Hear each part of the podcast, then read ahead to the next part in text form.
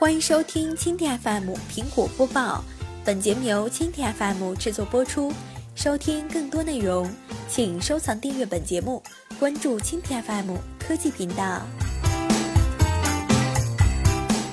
库克回绝 FBI 不会为 iPhone 预留后门。新浪科技讯，北京时间二月十七号晚间消息，国外媒体报道。苹果公司 CEO 蒂姆·库克今日表示，将对美国法院作出的要求苹果配合警方解锁枪击案凶手使用的 iPhone 手机的裁决提出上诉，称此举将威胁 iPhone 用户的信息安全。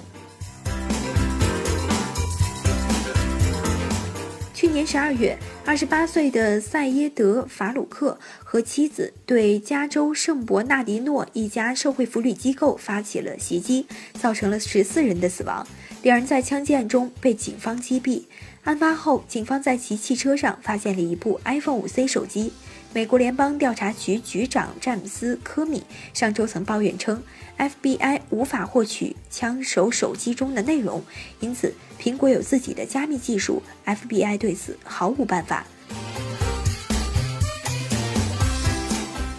本周二，洛杉矶地方法官雪莉·皮姆作出裁决，要求苹果必须提供适当的技术协助，来帮助调查人员解锁凶手法鲁克的 iPhone 5C 手机。因为 iPhone 5C 手机的密码和自动擦除功能阻碍了调查人员获取凶手手机上的有价值的信息，因此，库克在致苹果用户的公开信中称，苹果已经向 FBI 提供了相关信息，但请用户放心，苹果不会按照 FBI 的要求为苹果软件预留一个后门。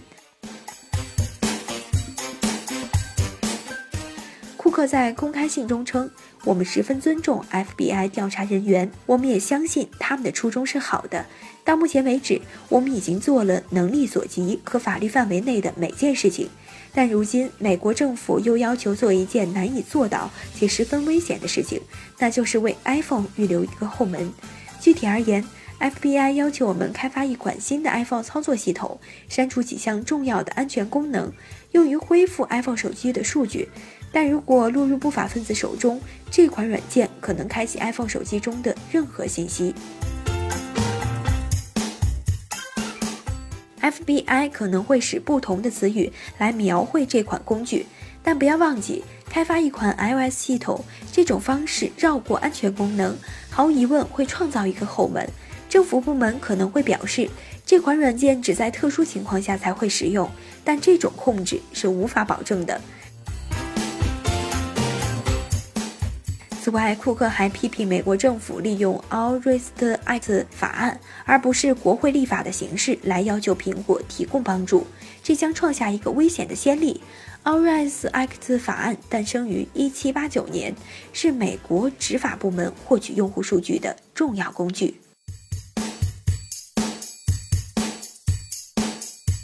好，以上就是今天的苹果播报。收听更多内容，请关注蜻蜓 FM 科技频道。